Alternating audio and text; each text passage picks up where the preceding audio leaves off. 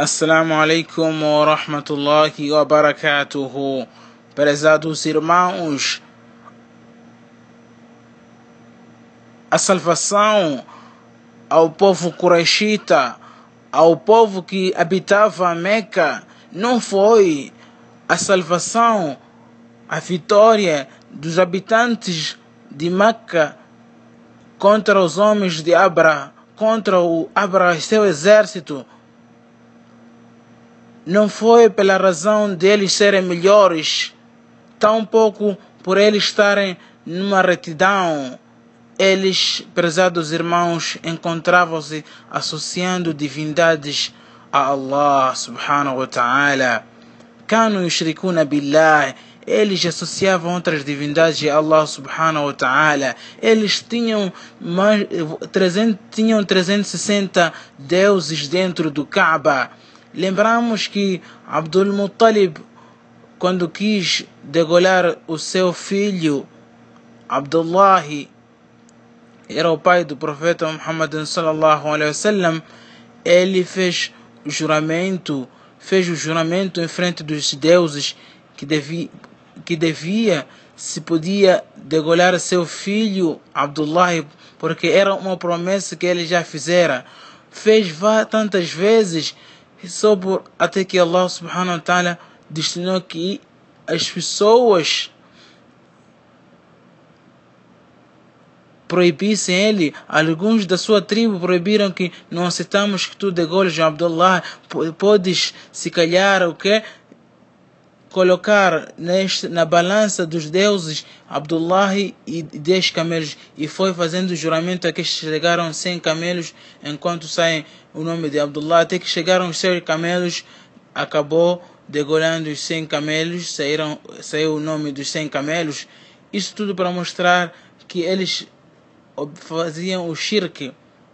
E por essa razão o profeta Salomão foi denominado do filho Ibn Dhabihatain, filho dos, do, das, dos dois seres que estiveram prestes a ser degolados, que, que é seu pai Abdullah e seu, e seu avô na linhagem, que é Ismail, que, que, que estava prestes a ser degolado pelo Nabiullah Ibrahim.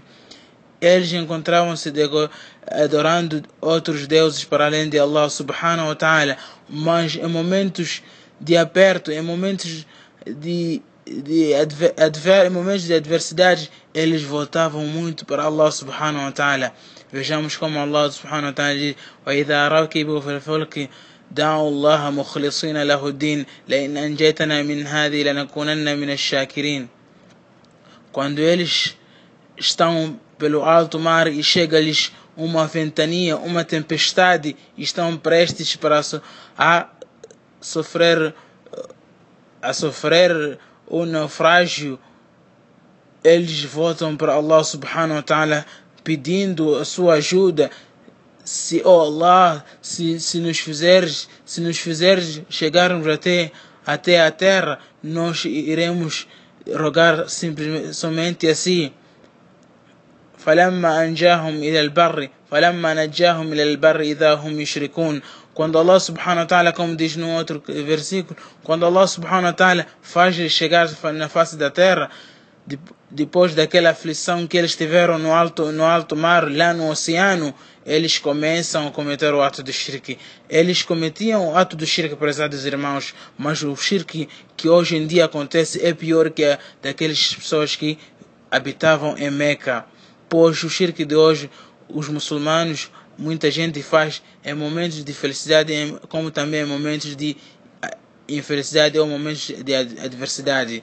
Prezados irmãos muçulmanos, a, a ajuda, a salvação de Allah subhanahu wa ta'ala para os, os povos que habitavam em Meca foi um sinal de aparecimento de um profeta. Kana tilkum irhasat. Eram sinais, era o sinônimo de um aparecimento. Allah subhanahu wa ta'ala quis que as suas palavras se concretizassem, aparecesse um profeta e pregasse. Por isso que Allah subhanahu wa ta'ala protegeu a sua casa contra estes malfeitores de Abraha e seu exército. Allah subhanahu wa ta'ala Azizun Hakim. Allah subhanahu wa ta'ala é onipotente, Hakimun, e ele coloca cada coisa no seu lugar. preservou esta casa até o aparecimento do seu mensageiro Muhammad sallallahu alaihi wasallam.